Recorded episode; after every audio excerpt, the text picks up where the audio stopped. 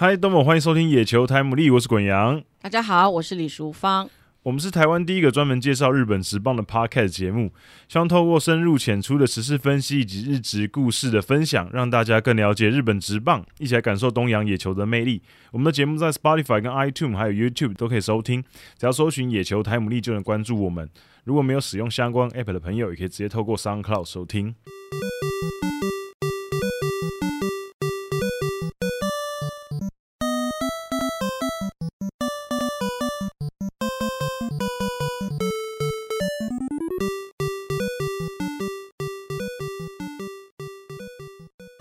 好，欢迎来到第九十八集的野球台姆利。那呃，现在听我声音听起来有点无奈啊。那原因是因为呢，啊，我我们先介绍淑芳姐，好吧？淑芳姐，我们的新的主持人，淑芳姐，就是在艾迪哥隐退之后，邀请淑芳姐来担任我们的新的主持人。那淑芳姐先跟大家打个招呼吧。嗨，大家好哦。这个上一次来是特别来宾啊，就是说我是这个。今天是反客为主了啊，就是说，呃，也感谢这个滚羊啊，看得起我，就是说希望我来跟这个共同主持。嗯那嗯，想就试试看吧，因为过去呢，曾经在职棒杂志的时候，在中广我们有个职棒天地哦，那个时候有一个日职的专栏，这个专题哦，那也大概做了几年，嗯、那这么多年已经相隔这么多年，再一次等于说是固定有做这个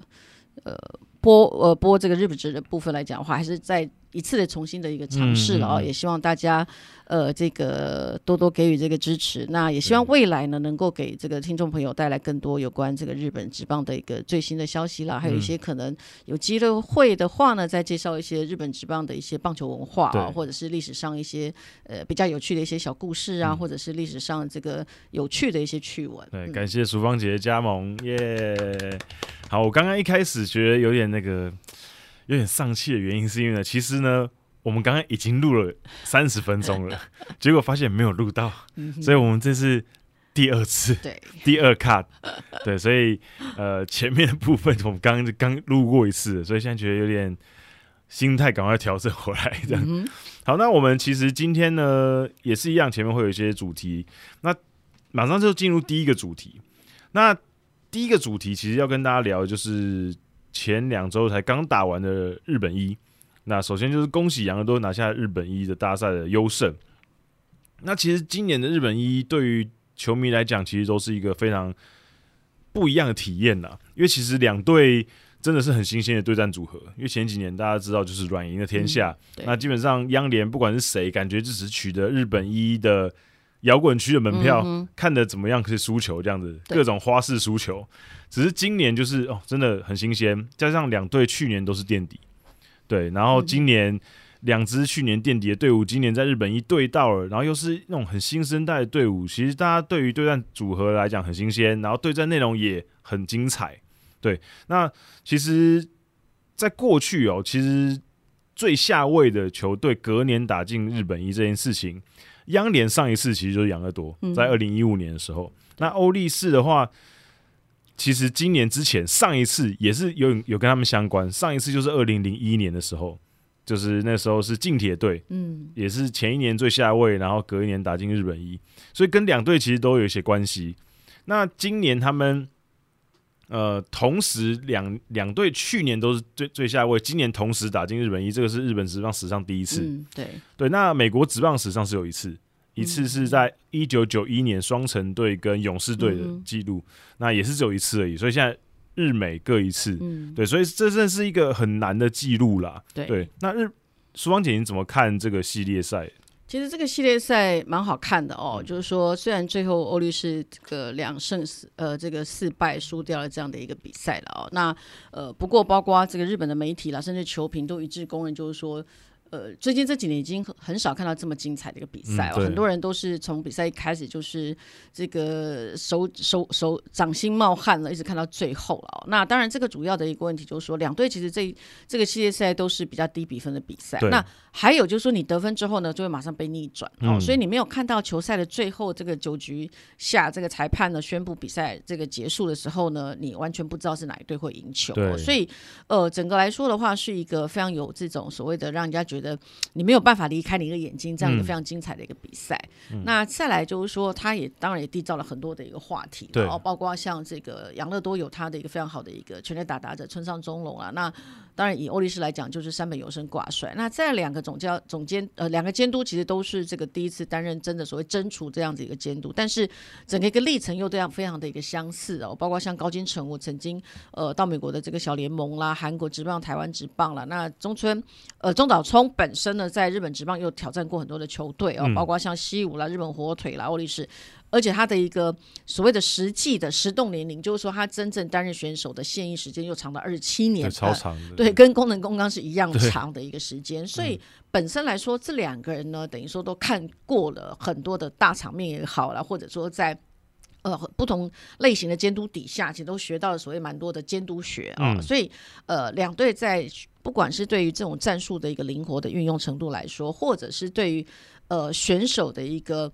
呃资质的一个掌握，或者该怎么来跟选手相处，该、嗯、怎么样来鼓励选手哦，然后该怎么样来对选手的一个呃潜能做一个适才适所的一个分配来说的话，这两个监督其实在整个一个表现上面都让人家看到呃非常。不一样的一个一个情况哦，所以让整个一个今年的一个总冠军赛带给大家除了一些新鲜感之外，那的确两队所呈现出来的一个内容，有的确是非常的一个精彩哦。对，因为其实两队上一次在日本一队上是一九九五年的时候，嗯，那其实当时现在这两个监督高金成武监督跟中岛聪监督两个当时都是以选手的身份在对战，对，没错，对，所以其实真的算是。这算是缘分也很巧妙了，嗯、对。对，所以两队来说的话，的的确在整个一个历史的一个过程当中，是还蛮多所谓的这个恩怨情仇的纠葛了啊、哦。因为你提到像呃欧力士队来说的话，其实他们当然刚刚有提到，就是说呃不像巨人或不像阪神啊、哦，曾经有过那么多的一个辉煌的一个战绩，在过去来说的话，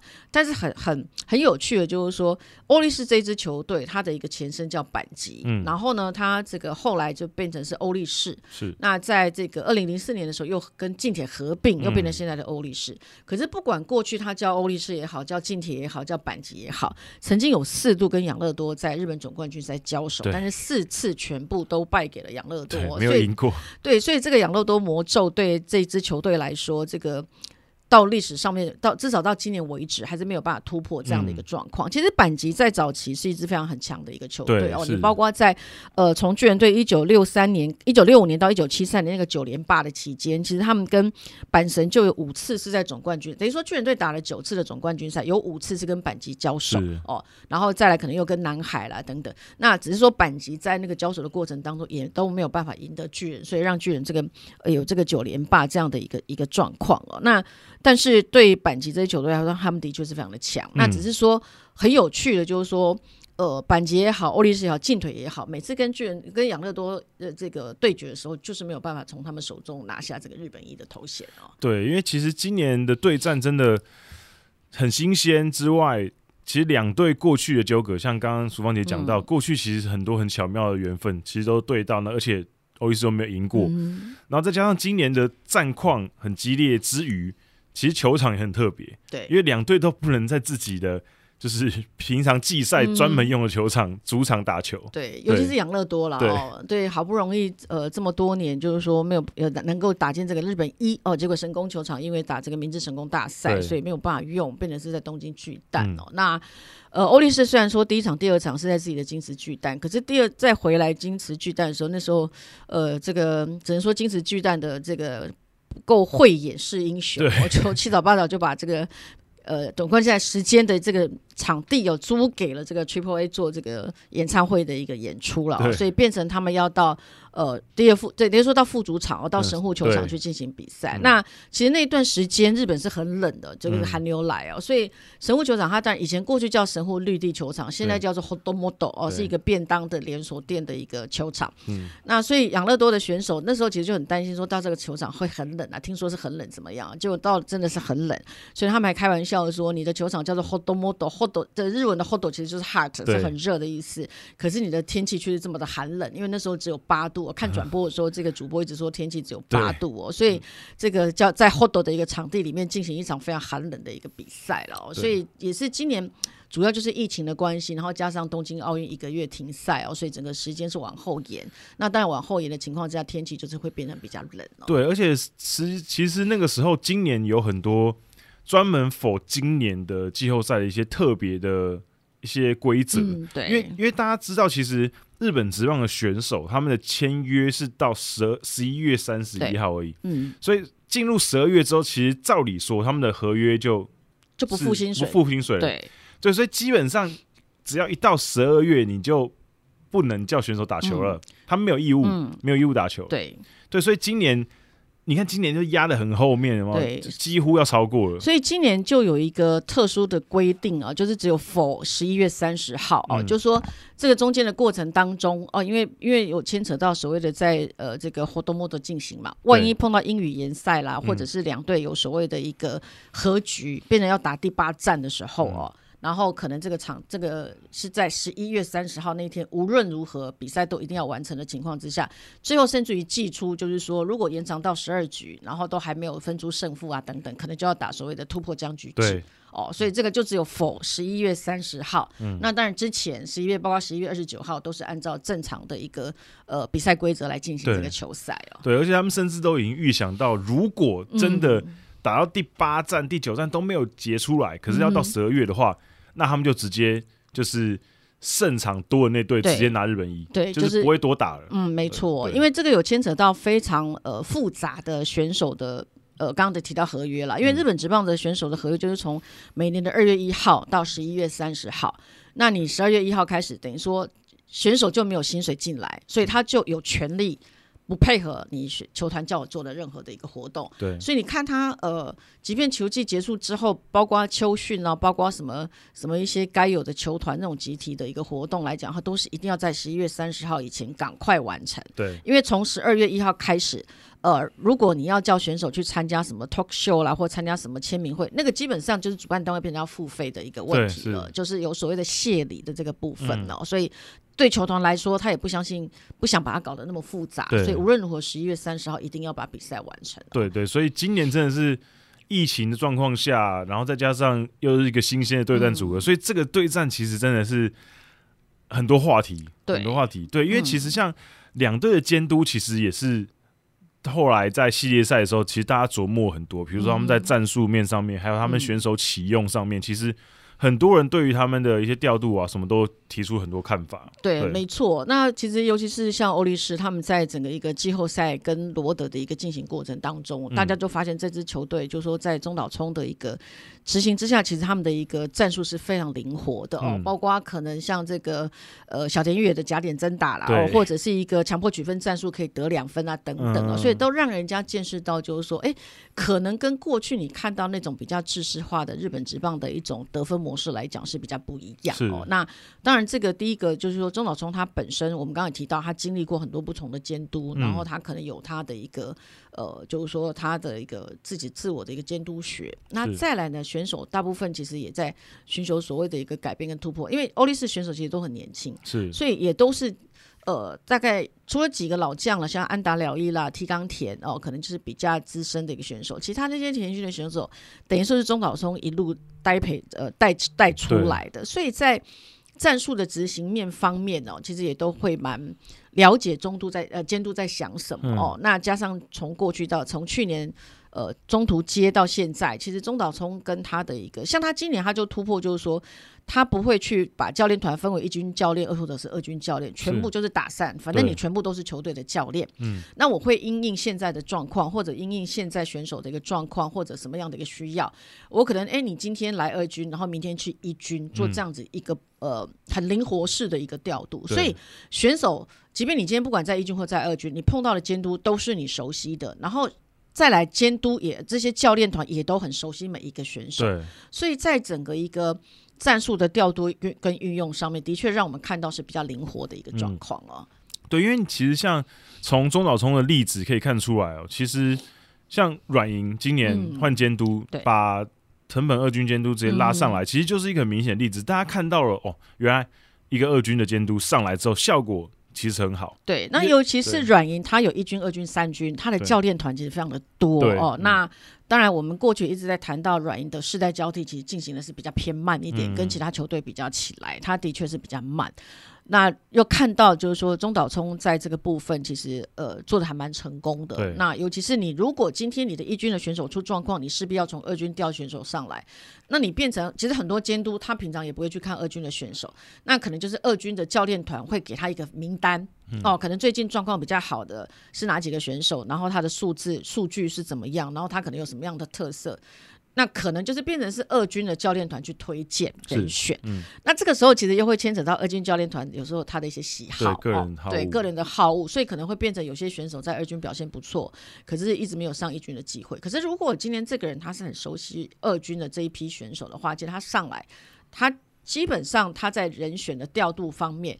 呃，他可以直接来做裁决，嗯，那可能在对选手的一个呃挑选的精准度上面会比。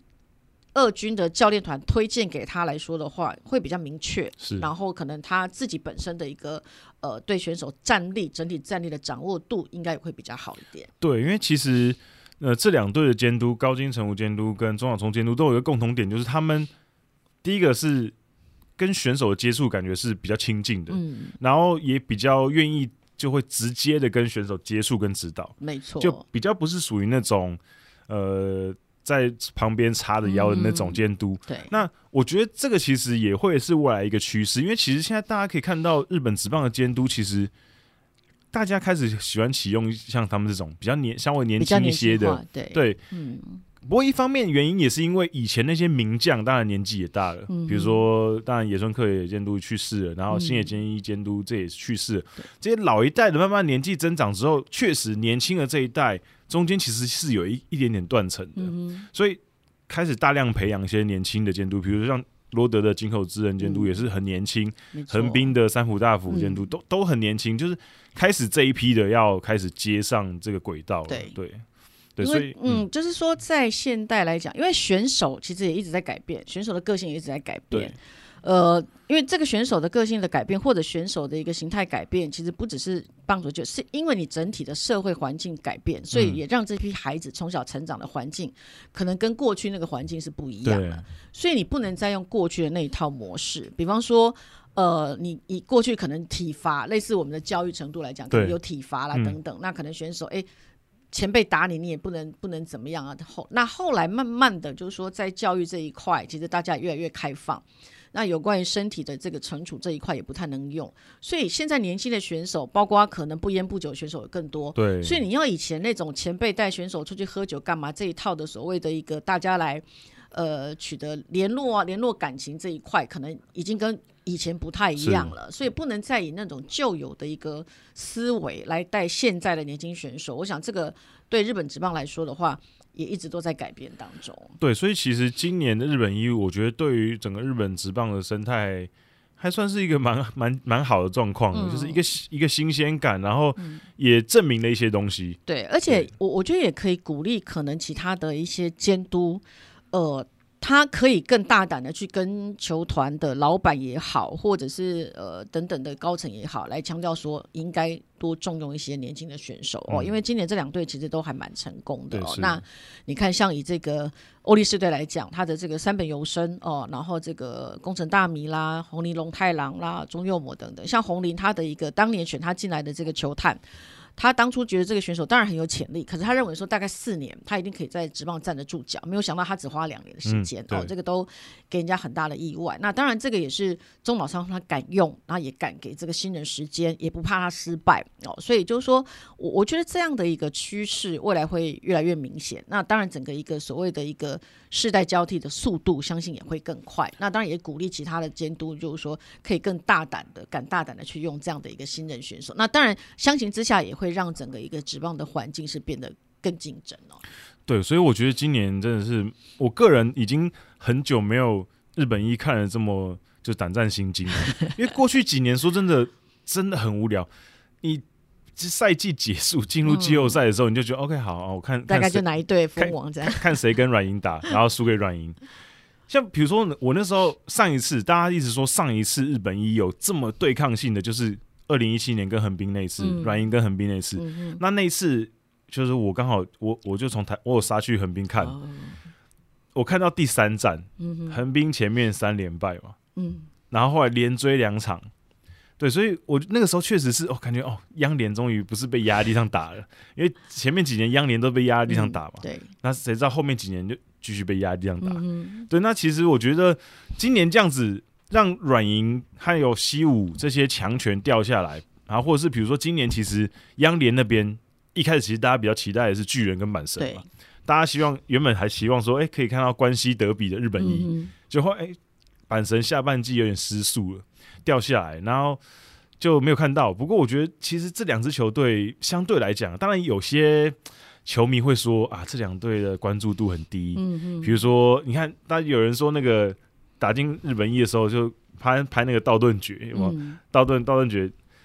如果是阪神的话，可能就哦一堆人那边围在那边，他们优胜的时候，嗯、可是欧力士的时候没有人。对对，可是我觉得其实我觉得我觉得这个东西用用用这个东西来说，欧力士没有球迷，我觉得也是不公平的啊。哦其实。他一定有他的一个球迷本身基本的球迷在，那只是说过去这支球队因为都属于比较成绩没那么好，所以他的球迷大概都是所谓的隐性球迷，隐性球迷就是可能不是像阪神或巨人是比较外放的一个球迷哦。嗯、那再来就是疫情的关系，其实呃他的一个等于说可以去现场看球啦，或者怎么样的一个等于说有那样子的一个需求度的球迷来说的话，可能也。压缩了他们的意愿啊！对，我觉得这个其实有很多的一个客观的一个东西去看，嗯、然后再来一个很重要的地方就是说，欧力士他今年也不是从季初一开始就下下叫，一直打得非常的好，啊、所以让这些球迷哦，我从一开始就一直非常的支持。其实他是有点中间其实有往下掉，对他当然交流战那个时候打的是最好的，哦，嗯、那只是到了后来又有一一段时间又往下掉。提前镇上受伤那段时间，对，所以我我相信，包括中岛聪，他也一定没有预期，他当然有预期这支球队会比去年的成绩来得更好，但他一。定没有预期今年就可以拿到这个日本一的门票，我我这个我相信他心里当然拿到是最高兴，但是他会他当然这个这个东西他一定没有那个有十足的一个把握，对所以呃，包括今年我们看到呃，在这个呃等于说只差一场比赛就会输给这个养乐多，养乐多在封王情况之下，嗯、很多人都说，哎，他。应该要压三本优生出来，就没有嘛？哦，嗯、那其实那个时候我的想法就是说，他真的没有必要要一定要压三本优生出来。我我我也相信中岛聪的想法，他不是只有一年的时间，因为他才监担任监督，等于说一年多还不到两年。那通常监督对于球队的所谓的战力的养成是有计划性的。对，他当然觉得说，我今年我的选手大概带到什么样的一个成绩，然后选手怎么样的一个战力发挥，那我在哪一年达到最巅峰？所以我相信他得到这个冠军，他自己也会觉得有。有点意外，那当然是很高兴。所以在这个难得的机会的情况之下，你在平常例行赛，我已经都一直在重用三本由生，三本由生当然没有问题，可是三本由生其实他到后面几场状况也不是很好，嗯、包括他的总冠军第一场，其实他投的也不是他自己也觉得不是那么的一个理想哦，嗯、因为包括贝安打什么都还比较偏多，所以。他反而是让按照他该有的一个 rotation，包括三崎福也啦、三旗沙一郎都都上来这个先发主投过。对，我觉得他就是要给这些选手这样的一个机会，因为你必须挺过这种高张力的一个比赛，你一定要有这样的一个经历。那明年你才这个才会变成你的一个所谓。呃成长的一个养分，养分，然后再来也会激励你，就说，哎，我去年都打过总冠军，我今年一定要更好。嗯，所以今年的。呃，欧力士这一支球队，我我觉得明年他一定会更强哦，因为他今年整个一个状况来讲的话，到最后只是达到最巅峰的。然后选手也对于就是说，你真的不用怕失败，因为过去我们看到欧力士大概两人出局之后，即便有人上垒，大概也就不了了之了。那甚至于，呃，你一旦被对方超前，那可能再也没有逆转的这个能力。可是今年的欧力士展现出来那种韧性，是真的让让人家非常觉得期待的。所以我相信，透过这个整个后半季，叫包括季后赛，包括总冠军这样的一个训练，明年选手只要不没有受伤，我我相信他们可以展现更好的一个成绩出来。对，因为像淑芬姐刚刚提到的，因为呃，中岛聪监督接任之后，他一定对于这个队伍有他自己的一个年期的规划。嗯，比如说我们今年可能目标是什么？比如说我们今年可能 A 段班，或者是我们变成从垫底变成第四名，对，然后明年再往上提升什么？嗯他并不是一个 win now 的队伍，对，因为他毕竟很年轻，所以今年拿到日本一门票，绝对是超过他们原本的预期。对，那对于这样的球队来讲，其实如果让如果真的让他们拿到日本一，嗯、也许还不是这么好的事情。嗯哼，对，对因为太早了。没错，就是说，呃，他没有经过这样的一个挫折嘛，哦，嗯、比方说以选手，我我就是一鼓作气啊、哦，我从这个。呃，季后赛一鼓作气击败罗德，我又一鼓作气击败了这个养乐多，他们会觉得这个胜利其实得来太简单。对哦，那呃，反而会没有一些东西可以让他在他的记忆里面留下记忆，留下一些挫败的记忆，嗯、然后不断的去反刍，或者去当碰当未来我可能碰到更艰难的时候，更艰难的一个状况的时候，我这段记忆拿出来就可以督促我。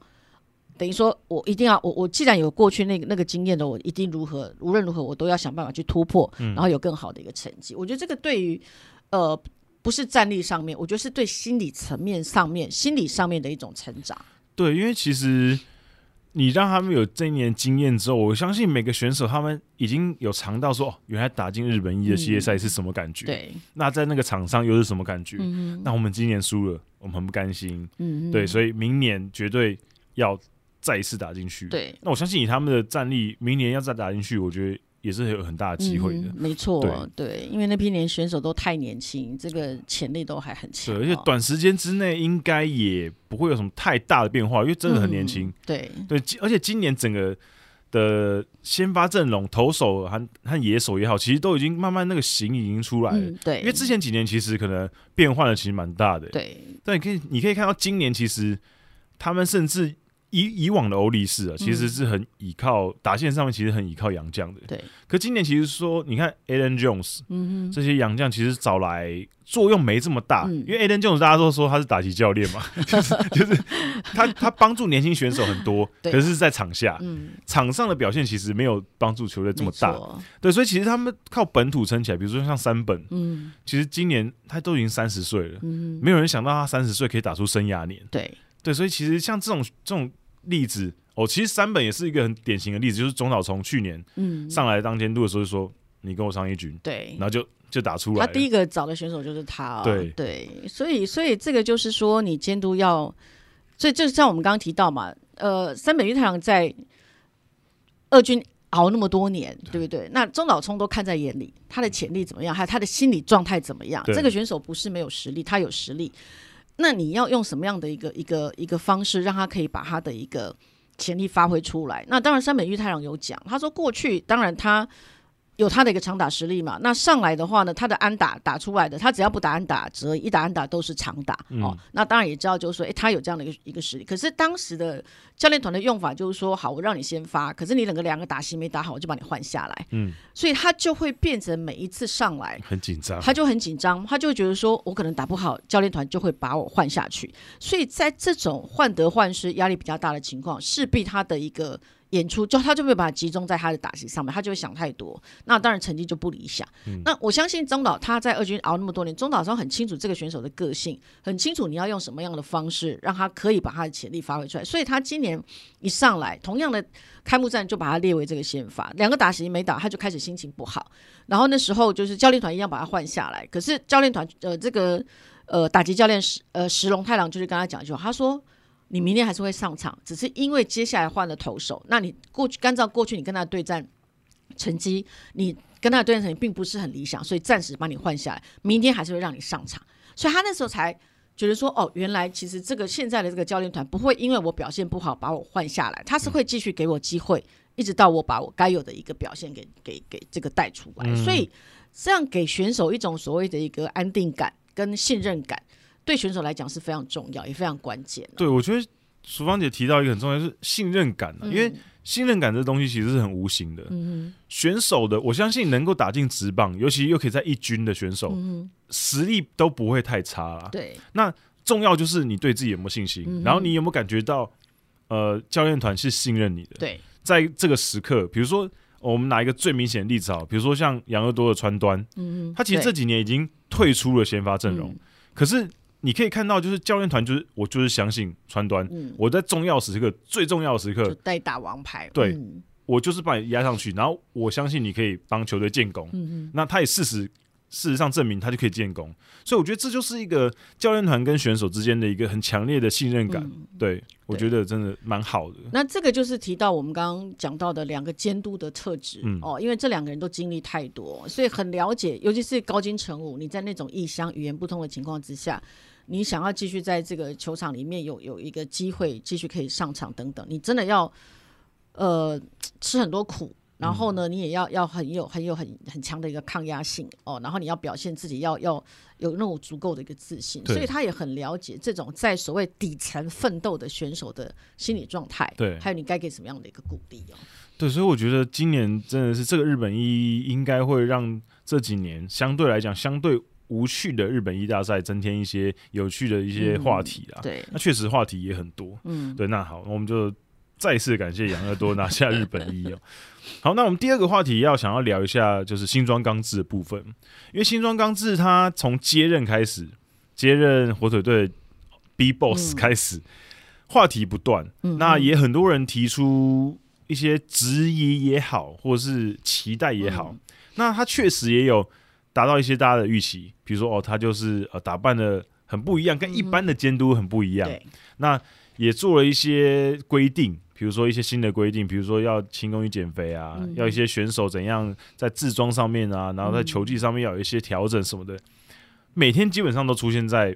新闻版面上面。那当然，大家可能会觉得说，哦，好像又是在可能在炒新闻啊什么。可是其实。也不全然是。嗯、那淑芳姐，你是怎么看待这件这个他接任监督这件事情？其实当初呃有新闻看到，就是说当时还没有确实哦，只是说有新闻说传出哦传闻新庄刚志要接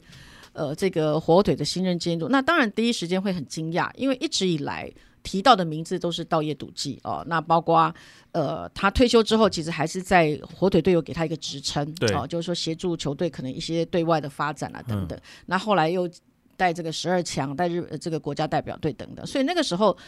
所有的人都认为顺理成章，他就是卸下这个东京奥运的监督职位。包括过去讲说立山因素在前一年，就是因为东京奥运延一年的关系哦，那当然结束他就很回归火腿担任监督是很自然的，就没有想到。半路杀出程咬金，突然出现新庄刚子这个名字出来。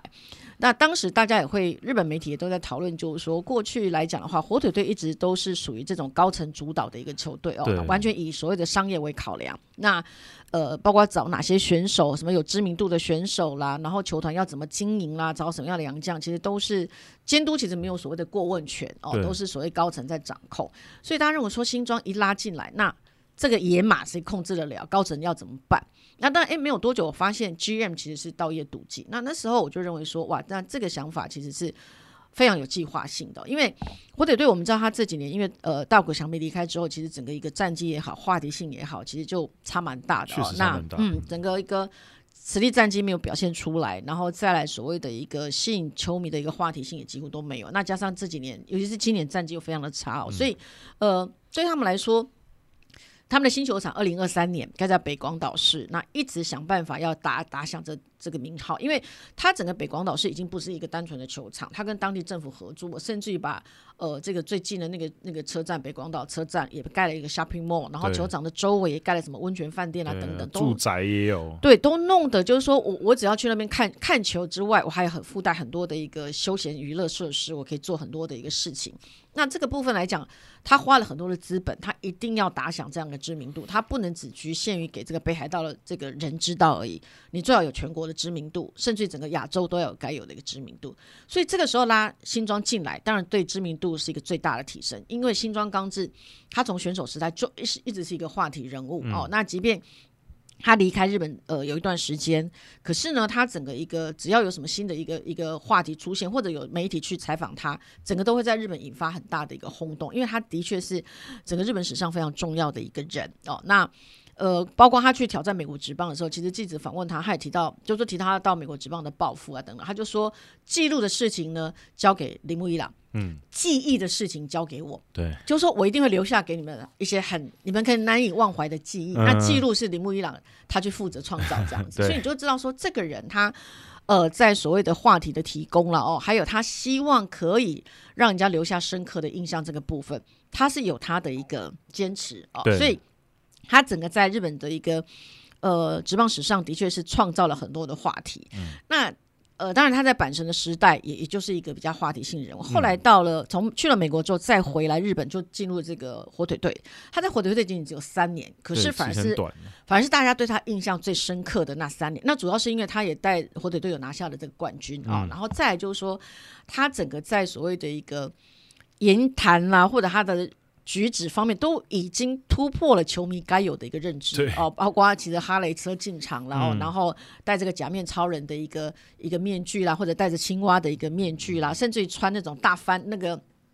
一般我们看内衬衣是无领的，他穿一个大翻领的内衬衣在上面。还、嗯、一开始他还这个还问过主审，主审说哦，棒球规则没有规定内衬衣一定要什么样的一个样式，嗯、所以你可以穿。可是穿了之后，因为那一天的一个主要的对手是大荣队，王贞治监督就就事后就有跟主审抱怨，他觉得这样子其实。呃，有反就是说，就是整个来讲，他觉得有点不伦不类了哦，所以后来监督也就呃，后来教练团呃，整个裁判也就也就跟他讲说，以后就不要再穿这样的一个衣服。嗯、所以等于说，这个都是一个讨论的一个话题哦。那那当然，他回来之后，马上那时候其实才刚传言，就已经引发哇，日本球迷非常热烈的讨论，每个人都说哇，如果是新庄刚志，我明年会非常期待日本火腿这支球队，大家都对他是充满了这种所谓的一个期待感哦。那呃，那我个人是觉得说，其实他当然，他的确给日本火，这个是日本火腿最现在最需要的。我需要话题，因为我一定要在二零二三年之前，让这支球队，甚至让我的球场变成是全国尽知，甚至是亚洲、台湾、韩国都知道的这样的一个状况。他、嗯嗯、目前的一个一个话题性绝对是达到了，因为他每天包括他的服装啦，包括他的一个状况，都是大家在讨论的。可是我认为呢，其实。把稻叶赌技拉来担任 GM，其实一方面也是要借重稻叶赌技的一个一个呃，在棒球上面的一个一个东西来协助他。嗯、因为坦白来讲，新庄刚子的确有话题性，可他距离棒球的确的确太远了，嗯，有脱离有点久了。对，他从二零零六年呃，等于说退休之后哦，他其实担任的几乎都没有担任过所谓任何所谓的正式教练这样的一个职务，嗯、反而去做了很多的呃他自己想要做的事情哦，包括这个越野。机车啦哦，然后去学喷画了，甚至还曾经养马哦，就这种地方那种赛马场，他也养了一匹马啦等等，等于说做了很多他想做的事情，他也开了自己的公司啊，包括开发自己的。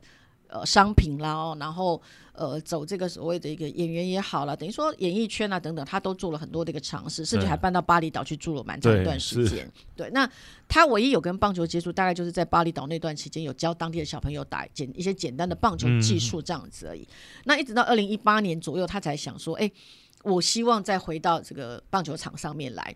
所以他才开始锻炼身体，还参加呃这个什么共同十二支球团的共同测试哦。那但是当然他有打了安打，可是最后他还是觉得说，哎，他从此就是决定放弃这样的一个梦想、嗯、哦。但是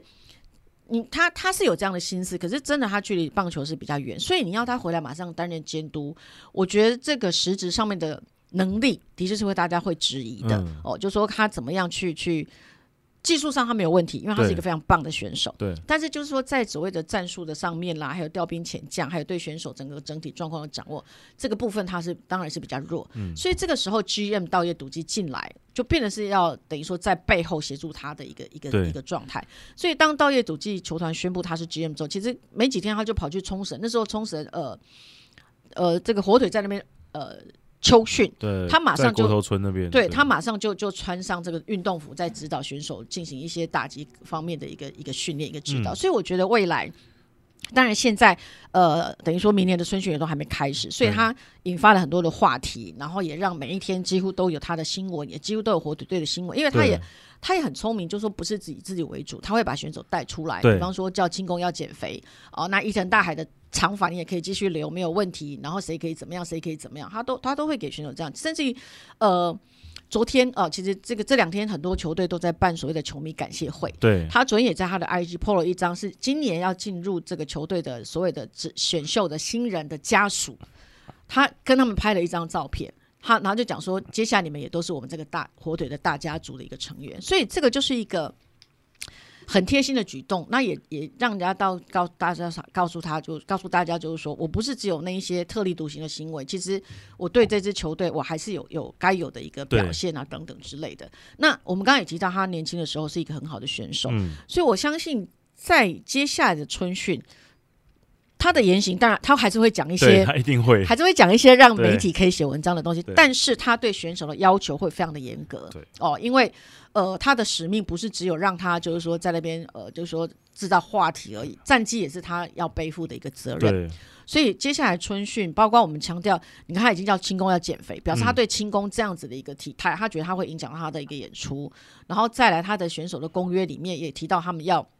强化自己的心理层面，对、哦，然后呢，就是说不可以讲其他人的坏话等等。我觉得这个已经相较之下，就是说在看似轻松的一个状态当中，其实他已经有在要求选手，你要尊重你是职业球员，你是一个娱乐的一个娱乐球迷的一个工作没有错。但是相较之下，你要尊重你自己的职业，你要尊重球迷，所以你要把你自己的，包括你的仪容，包括你。呃，该减肥，让你的这个挥棒的可以更好了，等等这些东西，他已经在言谈言谈当中，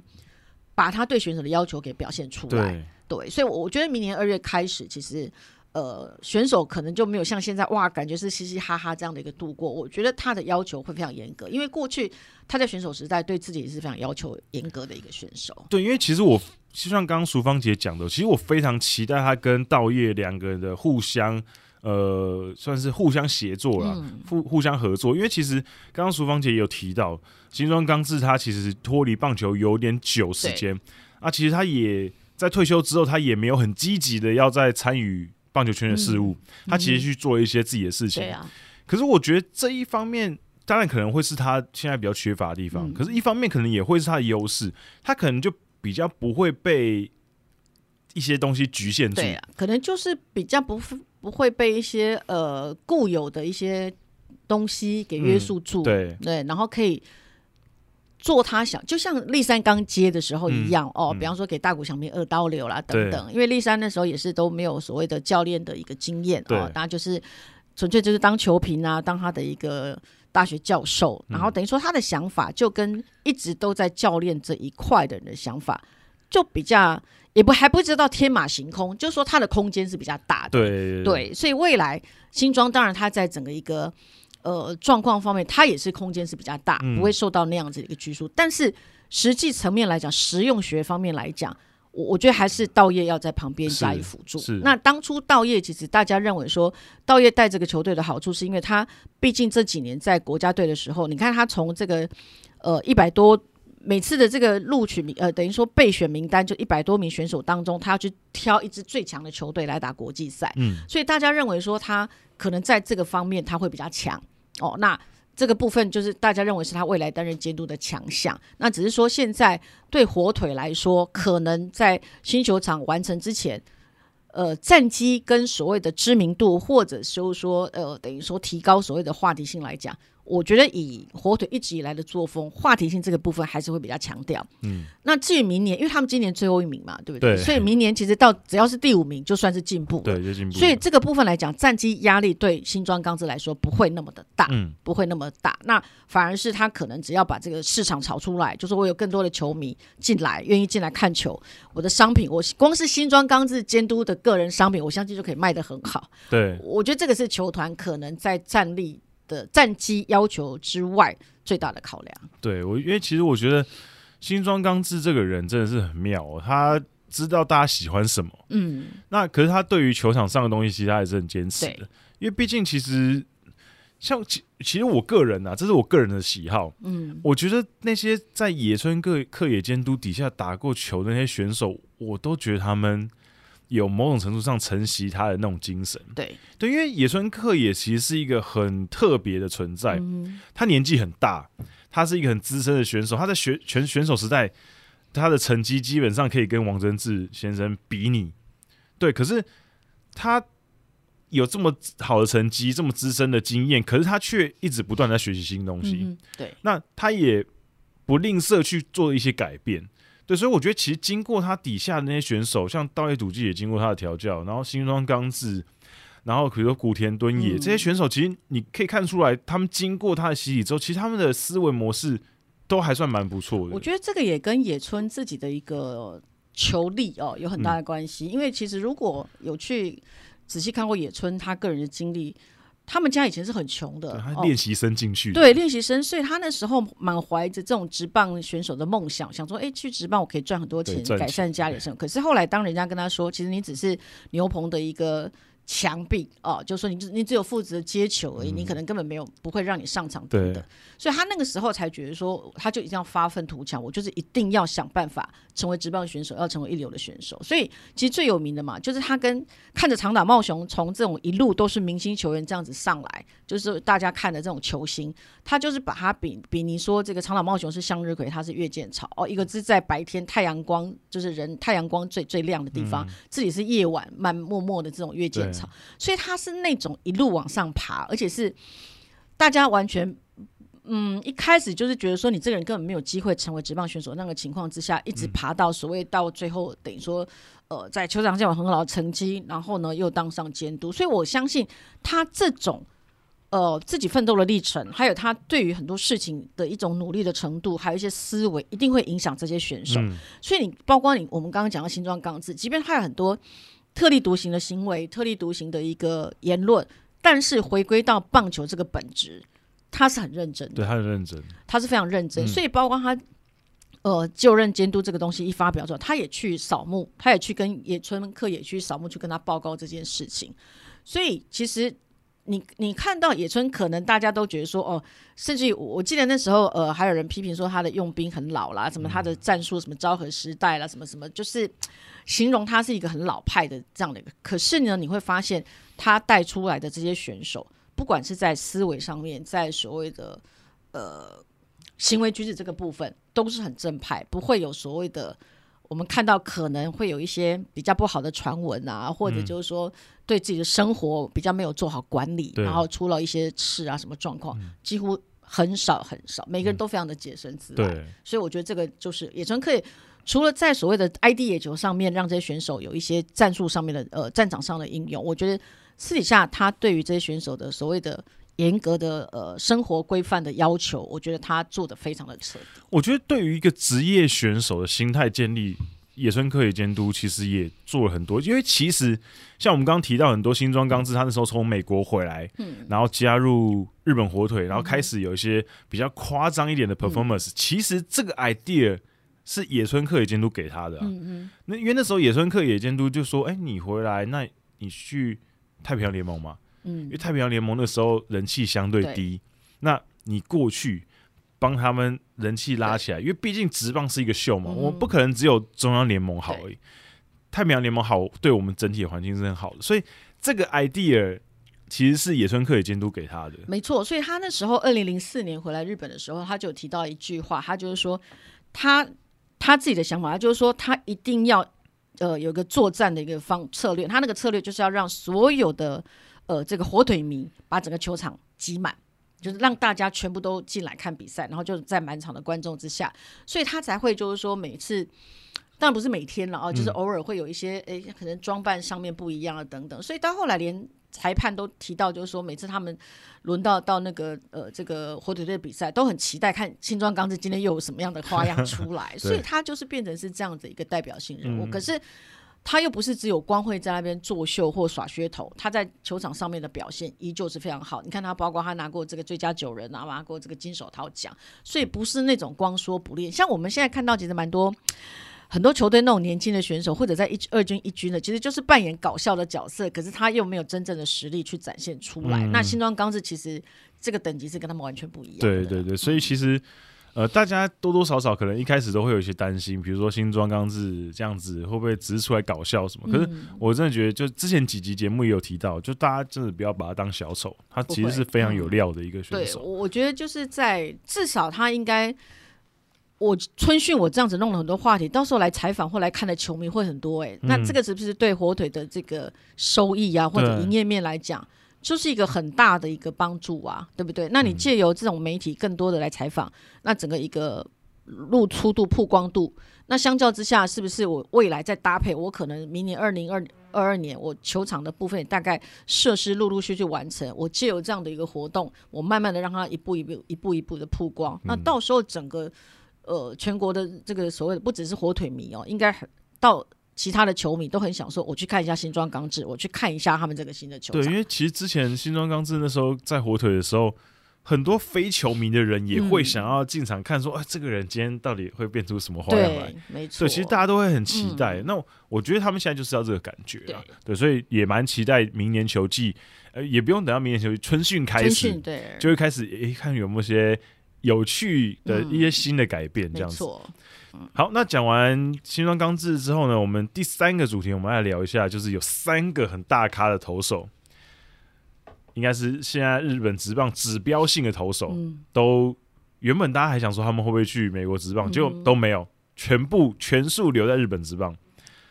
都在这一两天宣布签那个续约。对，第一个是菅野智之，然后田中将大，还有千贺滉大。千贺滉大是我们录音的今天，呃，礼拜天宣布跟球队签五年的合约。可是有跳脱条款，嗯，对对。那呃，就像刚刚这个滚阳提到了哦，嗯、那包括千贺滉大了，菅野智之，像田中将大，田中将大，大家都想说，嗯、哇，他呃会不会就是今年要回？因为洋基队据说也有跟他这个这个有一些谈论嘛，哦，那就觉得说，哎，他是不是？尤其是他今年在乐天成绩又很不如意，大家会觉得说他会不会就？队友打线不帮忙，因为他其实投的蛮好的。对，那是不是就就回美国这样子？因为事实上他今年整个防御率其实只有三出头而已哦，可是成绩是四胜九败，非常的不，因为是下半季几乎是一胜难求嘛哦，所以大家都觉得觉得他。觉得很遗憾哦，嗯、那尤其是后面几场跟三本游生的这种前后代的这种所谓王牌对决，嗯、那又都是因为队友打线没有帮忙，所以他都都都没有办法拿下胜投，所以大家都替他感到可惜。那当然有些可能不是很很了解，就会觉得说哇，这个果然杨基不要他了，所以回到日本你看投的也不怎么样等。其实这个有当然投手能不能赢球，其实很多的因素在这个投手个人哦。那当然大家都会觉得比较。呃，会会会会担心的哦。不过后来，后来他当然也跟这个呃球团宣布他留下。那因为他去年球季，他去年回来其实跟乐天贴的就是两年合约，对哦，就是去今年跟明年。那只是但这个是所谓的这个 up out，就是所谓的他自己选择，自己选择，就是说我这两年的合约期间，我可以随时喊停，我这个合约我可以不履行，嗯、那我可以选择我要到哪一个这个球队去，我可能离开或者到美国都可以。那最后他是选择留下。那当然他有提到就是说，呃。他选择留下来的一个原因，是因为他是他不管过去在日本职棒还是在美国职棒，从来没有一整年球季是像今年投的这么闷的。嗯，哦，他觉得他今年过得真的很闷，然后很痛苦、很累，因为怎么投就是没办法赢球。那他觉得这样的一个情绪，呃。就就是这样结束，就一走了之。他觉得他没有办法承受，没办法接受，没有办法接受。所以，因为还有两呃，还有一年合约，他就觉得我明年再投一年。嗯哦，那当然有人说这个会不会跟美国最近就是劳资纠纷、封管也有关系？那当然他是说这个完全没有关系，纯粹是因为今年真的是他有史以来他觉得最闷、最受不了一年，所以无论如何他希望明年可以好好的这个投一场球。那再来也是因为当年找他回来，因为再搭配我们知道暗孝之啦。泽本昂大啦，哦等等，就是你会觉得说，哎，乐天其实今年是我们提到蜂王很热门的人选，可是你千里迢迢回来，可是没有达到这样的目的。我相信以他这种过去曾经是乐天的这种王牌投手的自尊我觉得他咽不下这口气了哦！我、嗯、我相信以田中将大这样子，曾经就是说在洋基也是风光一时，然后过去在乐天也缔造那么连续这个连胜的一个记录，他真的没有办法忍受他这一年是这么的闷哦。那反正合约还一年，所以他就决定这个明年再继续留下留在乐天。嗯、那千鹤跟软银签的是更长的合约，是五年的合约。嗯、那同样的也是有这个 up out 这样的一个条款，也就是说在这个五年合约当中。呃，你可以就是说，随时你喊停，你这个合约我不履行，然后我要到别的其他的队，这个等于说千鹤有这样的一个优先选择权。那一般也预料就是说，如今仙鹤千鹤丢出这样的一个合约出来之后，预料未来可能很多的选手。在跟球队谈薪的时候，变成是签这样的合约，嗯、因为对选手来来说没有差嘛。因为尤其是最近疫情的关系，美国职棒其实一直是呈现不稳定的状态。嗯、所以我千鹤，即便我现在跟你球队说啊，我我我要呃这个去去美国挑战美国职棒，可是我不知道美国职棒明年的情况是怎么样，后年的情况是怎么样。对，那我至少签五年，我至少在我没有说我要离开日本之前，软银还是。还是要付我合约，还是要付我薪资，还是有这样，我还是有有比赛可以打，所以这个是大家都认为说，千鹤今天丢出这样的一个附带条件的合约之后，五年合约之后，未来一些比较等级比较高，而且可能有机会去挑战美国职棒的选手，嗯、可能选择这样的合约会越来越多。因为事实上，包括铃木一朗，他他今年要挑战美国职棒嘛，已经有丢出这个入札的制度。哦，铃木成也，呃，铃木成也对。对那现在出现封管封管这样的一个消息之后，嗯、其实。他的前途也还是不知道，对对不对？所以变成是悬在这样的一个一个。那当然，包括千鹤黄大、田中将大，大家也都会考虑到，我如果现在断然说啊，我就是要怎么样，我就是要怎么样，嗯、那其实不是很保险，不是很保险的，会变成就像去年一样哦，这个疫情突然一一拉拉到美国职棒，很都没有比赛可以打，嗯、所以像秋山啊、桐乡等等，对，都被影响到了，都受到影响。所以未来来讲，我觉得这样子的一个 up out 这样的附带条件的合约。可能也会变得是日本职棒的一个趋势。对，因为其实最近几年，大家可以看到这些选手跟在球团谈约的时候，其实跟以前早年在谈约的时候，其实已经慢慢有转变了。嗯、因为之前一直以来，日本职棒就是一年一签，一年一签。对，反正就是今年表现好调薪，表现不好降薪，表现再不好就释出。嗯嗯。那相对来讲，就是那种复数年合约，感觉起来也有点自私，因为因为。你看，比如说，即便签了复数年合约，你每一年还是要去给走一个谈薪的一个流程，还是要那个过程。对，嗯、那这看在一些，比如说以你如果以美国职棒的角度来看的话，就觉得很没意。嗯、就你在干嘛？你不是签复数年合约了吗？你为什么还要去还要开个记者会说什么啊？我们这是呃，又重新不明年又重新对不调薪这样子，就何必呢？意义不大。对，不是复数年合约吗？嗯、对。那我觉得未来当然。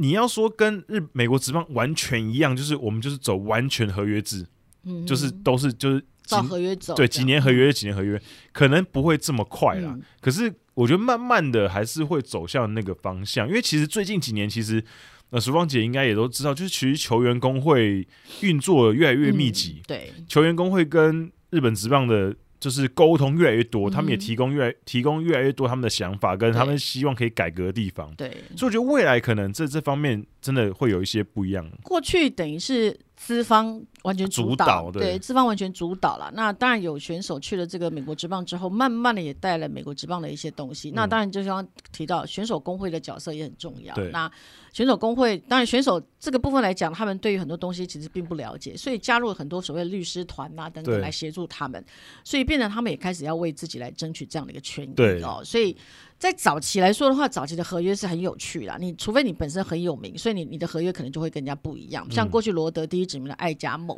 嗯，他后来退休之后，他自己还提到，就是说，其实当年他跟罗德签的是一口气是签十年约，然后呢，他的附带条件就是说。除非我开口说我要离开罗德，或者罗德不准叫我离开，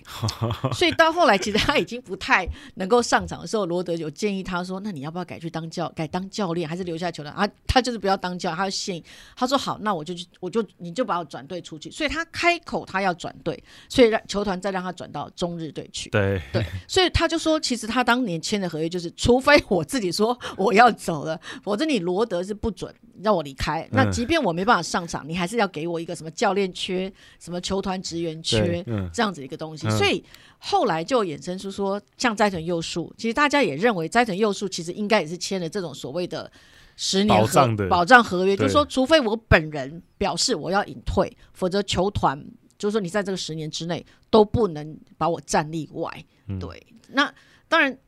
早期是很暧昧不明，很多很多那种模糊地带、啊，对，很暧昧不明的一个一个合约了。好像巨人队有些有选手，他就说他们那时那时候还有所谓的逆指名的时代哦，就说自由名额的。他说有些选手就说很奇怪，我那时候还在念大学，然后每隔一段时间，大概过年逢年过节回去，哎，发现我们家怎么多了一辆名车，然后爸爸就偷偷告诉我说那是哪一个球团送的，哦、对，要不然就说哎，怎么我们家在房子之外又另外盖了一栋什么小木屋？他那爸爸就说哎，那是哪个球哪一个某个球团给的？所以早期这种底下的暗盘。的这种很多很多，那就是为了要让所谓的一个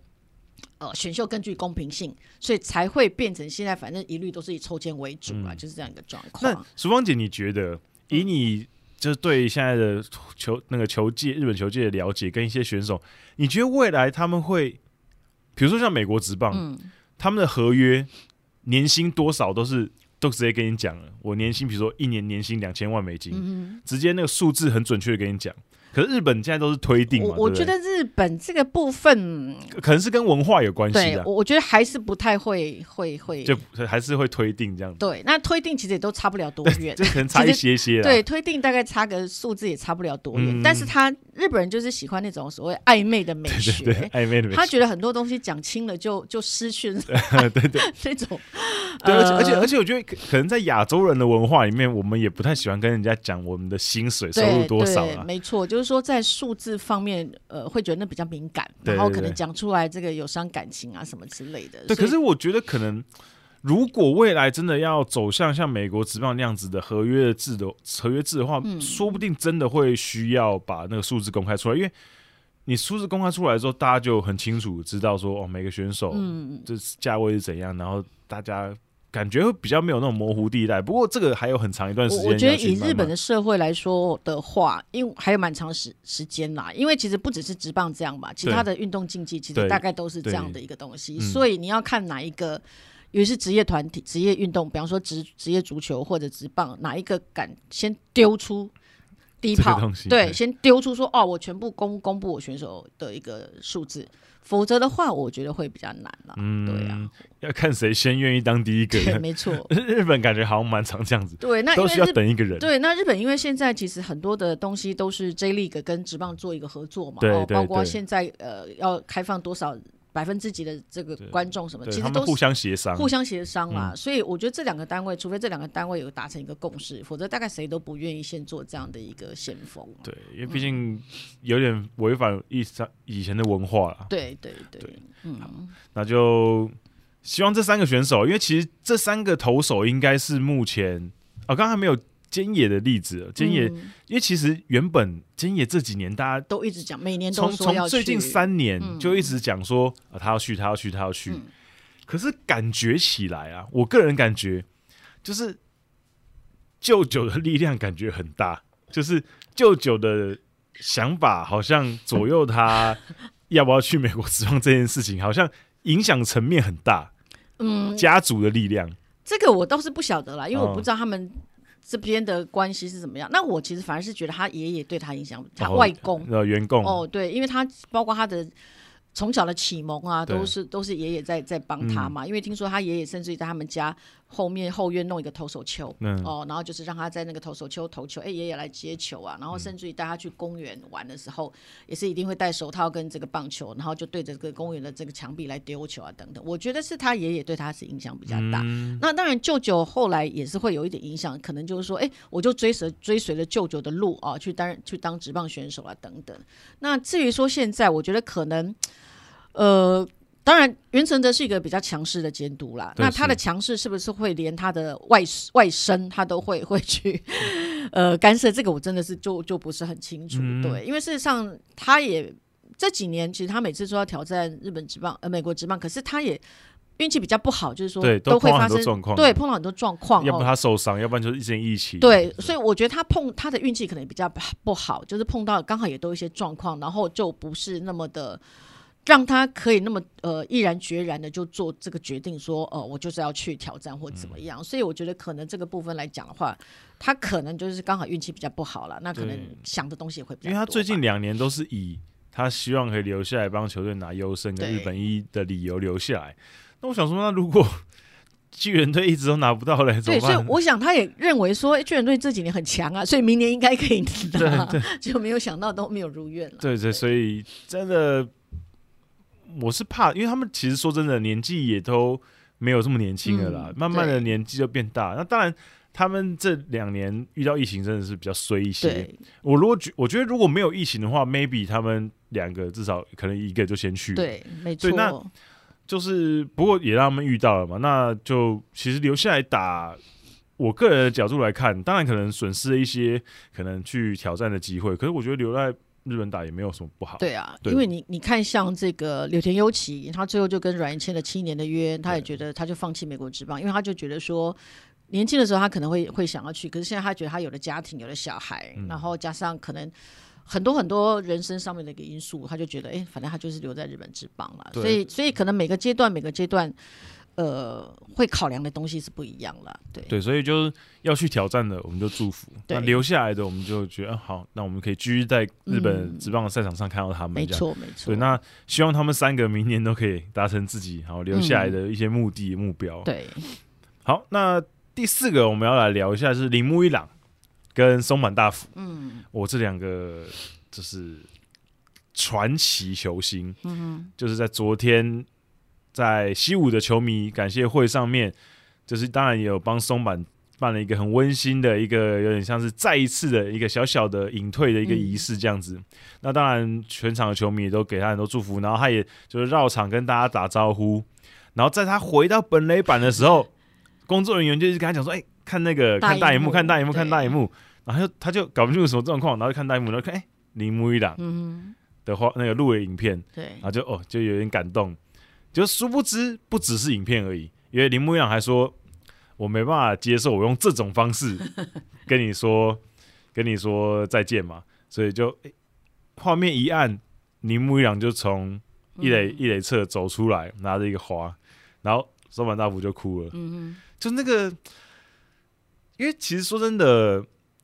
就是这两个选手都算是陪伴球迷、陪伴我们走过很长一段路的球球员。那而且他们过去也有，虽然说不同队啊，而且年纪差了一些。嗯哼。可比如说在比如说 WBC 的赛场上面，呃，松坂大辅那年第二第二届的时候，松坂大辅拿下 MVP，然后铃木一朗在最关键时刻打出那个关键的安打。其实他们连接还是很深的。那对于日本来讲，他们还是在，也是在打者跟投手上面都是算是世代型的选手，就是代表一个世代的。那真的在最后这个隐退的时候，有这这么一幕发生，我真的昨天看到，我真的是也觉得也是跟松柏一样，整个就泪目了。我我觉得这个部分来说的话，我想我想球团可能是想要呃弥补在隐退比赛那一天，其实。今天那那场比赛，呃，我们台湾有转播了哦。我们那时候还哇，很很很严阵以待的，就是看他最后这个隐退的时候要讲什么。哎，结果突然就是只有他出来，然后绕场一周，然后帽子一脱，鞠躬就离开。那当然，呃，可能是因为他在那个之前已经有进行一个蛮长的一个记者会了哦。那该说的话也都说了哦。那他也提到就是说，接下来时间就是要跟家人嘛哦，所以可能该说的话他都在那个记者会说完了，然后。在整个一个所谓当天的隐退比赛，其实就真的只有最后，那当然就是最后他在投手丘的时候跪下来，那个那个也非常的感人，然后就这样离开。那昨天的话，因为是一个球迷感谢日，等于说这一整年就是要跟球迷说谢谢，然后就这样真的就这样结束了哦。那选手可能就各自有些呃开始去自主训练啊，有些可能有接一些一些这个案子的就去接案子啊等等。所以那一天昨天应该是他最后一次真的穿上这个球衣哦。嗯。那我我相信球团可能也认为说，可能在隐退比赛那一天。他什么都没有给他，然后可能是有一个小小的遗憾。嗯，然后那一天又在昨天又是在这个西武巨蛋哦，所以就安排了铃木一朗上场。那这个当然也是有有原因的啦，嗯、因为在当年一九九九年，呃，这个松坂大辅刚进职棒的时候，他的处女秀其实就是在西武球场，然后来面对欧律师队，然后那场比赛他三振了铃木一朗三次。对，哦，所以。对他来讲，他那时候一比赛结束，他还讲一句话，他说他那场跟铃木一朗这样一个对决过后，他从原本的自信变成确信。哦，自信是比确信，呃，当然确自信是，哎，我有自己的自信，可是确信之后是我更加确定我是一个有能力的人，这样子一个、嗯、一个情况。所以他觉得那场比赛其实就是，呃，让他从自信变确信，所以也改，呃，等于说他未来在后来在职棒场上，他就是更积极的来、嗯、来面对。所以我觉得那个是有一个。呃，等于说铃木一朗是改变他人生一个非常关键的人物。那当然，昨天其实铃木一朗在大荧幕讲了那些话之后，其实现话者又在他耳边讲一些话。然后记者有问他，他说他他觉得他那些话他不想讲出来。那他不想讲出来的理由，其实他说铃木一朗其实没有跟他讲特别的话。嗯，其实可能就是跟其他人他说要隐退的时候，跟其他人讲的话都差不多，大概大概一样，就是说哦，你辛苦了，你这么长的时间，呃，都非常的努力啊，等等，就是说。讲的话大概呃不脱离这个范畴，大意差不多。对，可是他就觉得铃木一朗讲出来跟其他人讲出来那种对他心理心理上面的冲击是不可言喻的，所以他一听完之后，当他讲完那一句就是说这么长的时间你真的很努力之后，他就是眼泪就不由得流了下来，这样子，嗯、他就觉得从那么一个伟大的人眼中，他他一路看着我是这么的辛苦的，他知道我这么辛苦走过来。然后他就觉得这一切的一个，等于说那个心情上面的一个，呃，心境全部都出来了。对，对，那其实在这里就可以顺道讲一下，就是说松坂大辅，我们当然看他整个在球力，在美国职，呃，在也到美国，其实看似很风光哦，当年的天之骄子。其实他就在呃退休之后有接受一个访问哦，就说这个提到，他就说其实。在选手当中，十之八九身体其实都有状况的。对，只是有些选手你可能还没有感觉得到、嗯、哦，一直到你要痛了，你才知道说，哎，我好像有受伤。可是你在那个之前，其实已经有一些违和感。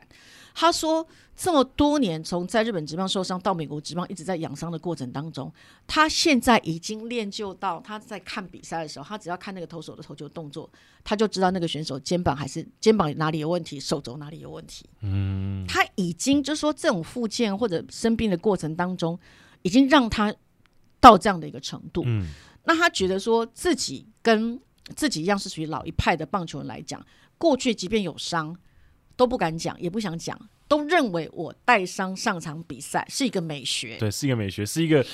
这是武士道的精神，对，是一个很感人的，所以造成呃很多人到后来那个伤都是一发不可收拾。那他觉得说，其实。以球队来说的话，哦，在跟你最熟悉你状况，大概就是球队的医生、球医啦，或者是这个呃防护员嘛，因为他每天帮你按摩或干嘛，都有了解你的状况。那有些可能就会建议你去开刀了，有些会建议怎么样。但是很多选手会选择就是比较属于保守的一种治疗，我可能止痛、止痛哦，或可能我我就绑个弹性绷带就这样上场。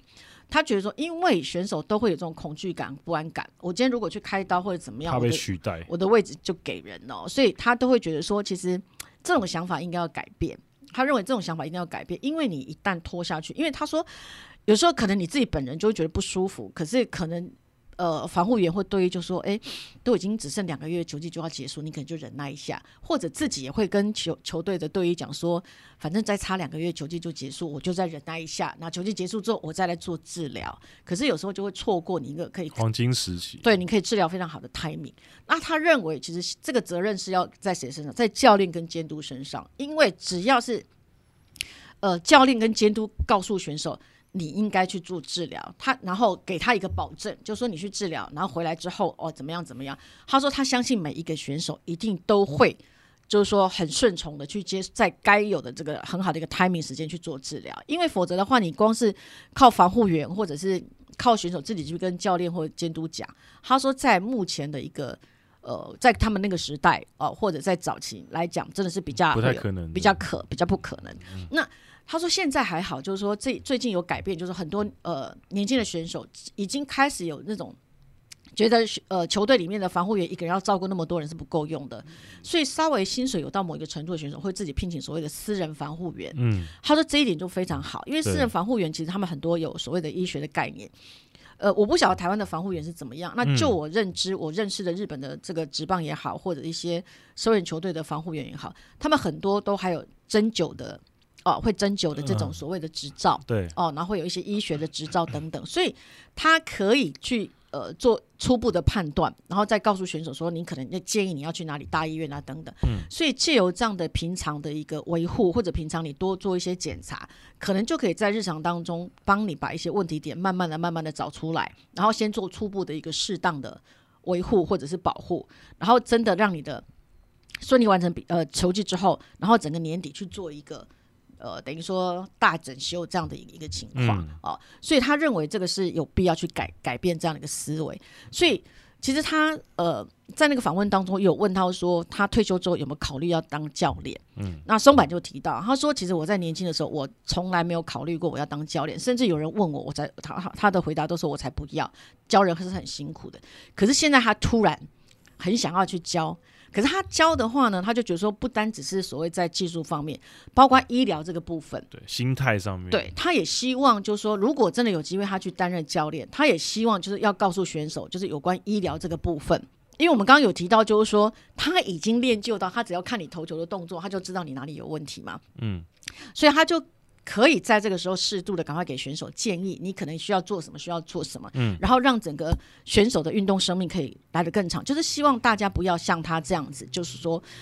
走过那么，对，因为他也算是过来人，对，走过那么艰辛，因为他是有提到嘛，他的这个职棒生涯当中有一半以上都在疗伤，对，对，因为因为你看，大家可以看，他是二零一四年回到美，他二零一四年回到日本职棒，嗯，他回到日本职棒。一四年到现在已经过了七年，嗯，他七年只在一军出赛了十五场比赛，所以他基基本上九十大概九十九趴的时间，嗯，他都是在疗伤。对，因为他尤其他近期大概只有在中日有上场过，对，中日那一年比较多而已。对，在软银那几年几乎都没有上场嘛，所以这个就是一个，我我觉得这个也真是他这么多年下来的一个。自己的一个经验哦，所以也认为说他可以的。如果真的有机会让他去当教练，他也希望就他自己的经验，就是说来改变现在的一个生态，然后让选手能够呃有问题就赶快做一些该有的治疗也好，该有的处理也好，然后让每个人就是减少这样的一个呃等于说伤痛的一个时间拉长，减少这样的时间，然后让你的运动生命可以更长一点。对，因为其实像松坂大辅。我我个人是非常佩服他的一点是，因为其实很多人在后面几年的时候会开始说他哦薪水小偷，嗯、很多球团都给他这么高的薪水，尤其软银的时候给他一个大型合约，就他在软银的三年就只出赛了一场比赛的样子。那可是大家会比较纠结在于他领很多钱，可是没上场这件事情。嗯、可是我觉得另一方面，你觉得他压力会小吗？对啊，对他他很痛苦，对他很痛苦，他。没办法上场，他自己一定是最痛苦的那个人。嗯、那他一定会很想上场投球。那当然会有人说：“那你既然受伤，那你为什么不退休？”嗯、可我觉得对他来讲，退休也许还是一个比较简单的决定。对，因为你选择撑下去，反而是更需要勇气的。没错，因为当初球团花了钱找你进来，就是希望你早日再重新回到球场。对，可是你再都没有。任何一场投球情况之下，你就宣布退休，他觉得这个也对不起球迷，对不起球团。对。对。对，所以我觉得，就像就像后来，就是我们之前节目上有提到，之前呃他在隐退适合的前一个礼拜，嗯、他约了他以前高中时候的对手、嗯、上重聪，就是日本电视台的主播，主播他就突然那是上重聪后来上节目的时候分享，他就突然接到松柏的电话，就说：“哎、欸，我们去。” Catch ball 一下，嗯、然后他就说，他那时候跟他 catch ball 的时候，松坂连 catch ball 那个手都已经有点抬不太起来了。没错，他就觉得，我，他一直以来都是在承受这种，这在这种身体状况下，他还是一直不愿意退休，嗯、他还是一直要努力的去复健，看能不能自自己可不能克服。那最后今年真的宣布退休，真的是应该是松坂真的觉得他。真的已经是完全不行了。对，而且主要是，呃，他有提到他在二军有一场这个练习赛还是什么投球的时候，他发现他投球投出去之后，他那个手指完全没有感觉，嗯，所以他连他球出手，球会往哪边跑，他已经没办法控制了，嗯，那他觉得这个是一个非常危险的行为，对，因为你会打到人，对，你会打到人，所以他那个时候就决定说不行，自己真的。没有办法，已经到极限了，因为你那个麻痹的感觉已经是你自己没有办法那个球控，你你你可以丢球没有错，你还有力气可以把球丢出去，但是你的手指没有办法扣在缝线上面，凭借你自己指尖的那种触感去控制说我要把球丢到哪一个位置，丢到怎么样的一个行进轨迹，嗯，然后只是球出去，那他跑哪边自己完全不知道，他觉得那个是非常危险的行为，对，就所以。我真的觉得，就是大家看的角度，呃，可能可以换一个角度啦。嗯、当然，你要以球场上面的贡献来讲，他确实是回来日本职棒基本上是基本可以算是零贡献。嗯、可是另一方面，他其实代表了很多层意义嘛。他代表了这个世代。那他虽然说不喜欢被称呼为松坂世代，嗯、可是他也默默的。背负了这个名声，而且其实我看到很多新闻，其实都有提到，就是松坂世代那些选手，比如说他的同期，比如说小池正晃啊这些选手，或是任其他同期的选手，其实大家都有提到一个点，就是他们都其实关系跟松松坂的关系都很好。对，就是松坂是一个喜欢跟大家都联络感情的一个人，个性很开朗的人。对，就是他都会。跟大家很密切的联系关联系之间的感情，然后呃，平常也都会互通有无啊什么的。他他是一个这种个性的人。那他在面对挫折的时候，当然他就自己吸收很多。他那时候在那个隐退记者会上也有说到，他当然知道网络上很多人在骂他，他当然也知道很多不友善的言论，甚至他的老婆也被很多人骂。没错，对，所以其实他都选择默默承受这些东西，他并没有。直接的跟这些人回应，嗯、他就觉得他可以靠他的努力去让这些人闭嘴。嗯、那当然是事实证明他后来没有成功，嗯、因为他真的没办法。可是我觉得他至少有努力过了，对，对，所以我觉得这个是蛮不简单的。那淑淑芳姐，你有就是跟他接触过？我没有带过他、没有，我，我有写过他的书。那那时候也是看的，接触过，对，那时候大概写看了十几二十本他的。嗯就是日本人写他的一些传记啦，嗯、或者他的一个过程啊等等。那有没有比比较对他印象深刻？你看到的东西印象深刻？我看到的也是他在日本在西武的那个时候，嗯、他已经有开始有一段时间是受伤，嗯、然后他也是就是呃，他是痛到那个筷子没有办法拿住筷子。他有一天发现他拿筷子的时候，筷子就从他手指这样掉下去，然后吃饭他只能像狗一样用嘴巴去救碗来吃饭。嗯、对。他在西武的时候，其实就有一段时间是这样子的一个受伤，嗯、然后当然后来也提到他跟他这个现在老婆蔡天伦氏的交往过程，嗯、然后就是说他跟他交往之后，其实他老婆被重伤的非常多，对，因为他们是姐弟恋嘛，对，而且他那时候就是认识他之后就开始有一些受伤出现嘛，对，所以很多呃。比较不理性的球迷就骂说，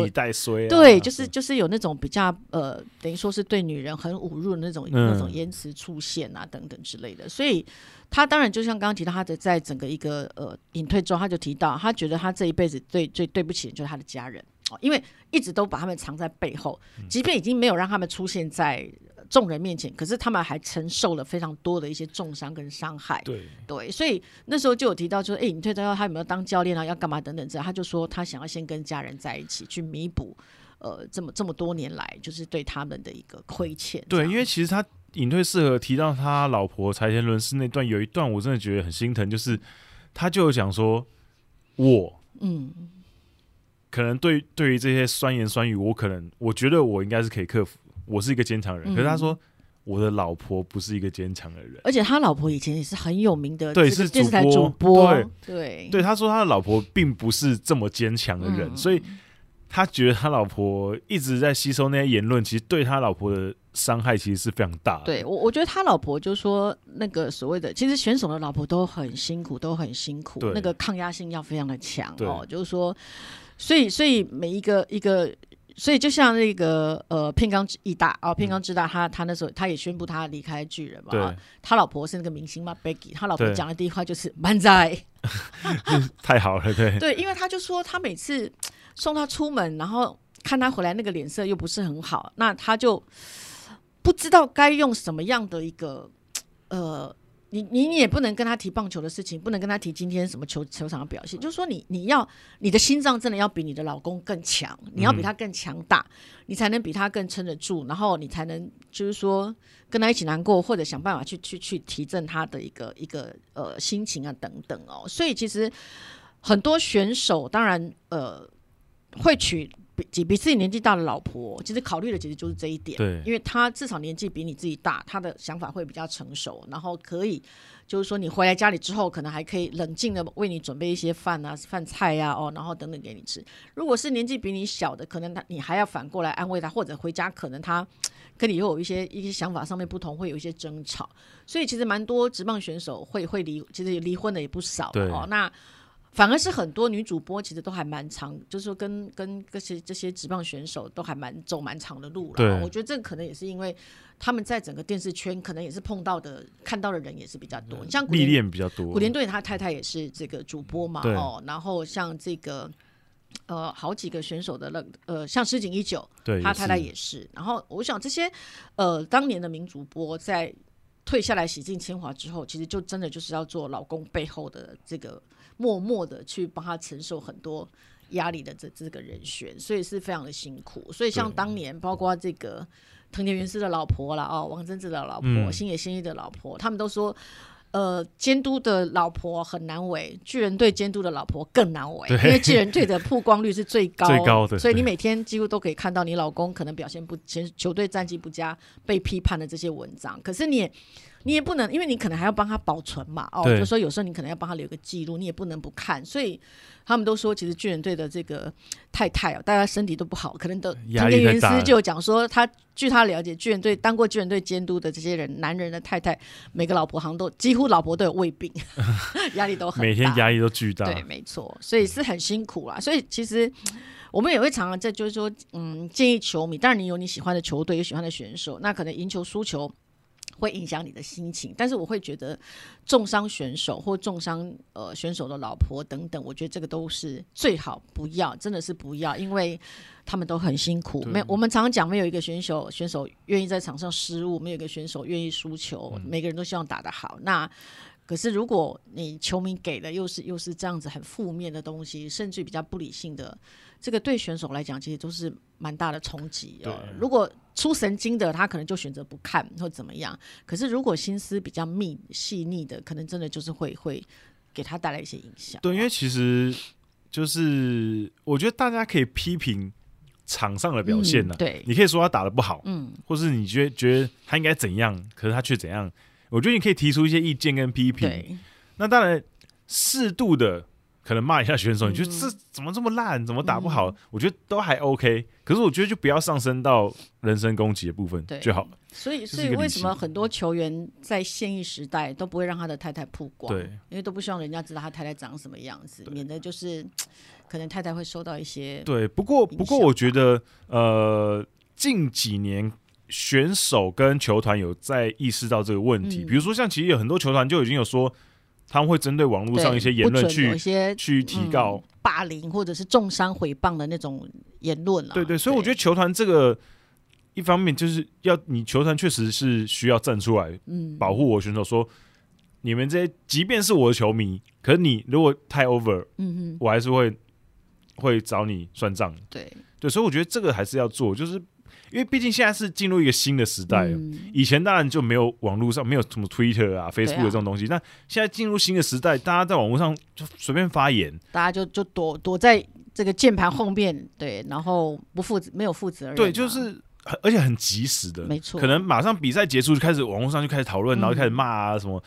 就是生态不一样之后，我觉得确实是现在在这个方面选手的保护方面，其实确确实是需要。多一些保护，因为就像淑芳姐刚提到的，如果选手神经大条，那也就算了。嗯、那如果他心思比较细腻，他看到这些东西说，说会纠结很久。说真的，真的会影响到他的心情。对，对会纠结。对，所以我觉得这个真的是要多注意的。嗯、对，好，那今天也聊了蛮久的时间了，那已经录了一个小时四十分钟。那我们想说。第一集跟淑芳姐的合作，虽然说前面有点小小的插曲，不过整体来讲还是很顺利的。那接下来呢，因为这是第一集，所以第一集我们先就是比较平顺的录完。那之后我跟淑芳姐会在节目的改版的上面有一些新的元素加进来。那也很期待两个礼拜之后再跟大家见面。那我们今天的节目就到这里告一段落。那我们就两个礼拜之后见喽，拜拜，拜拜。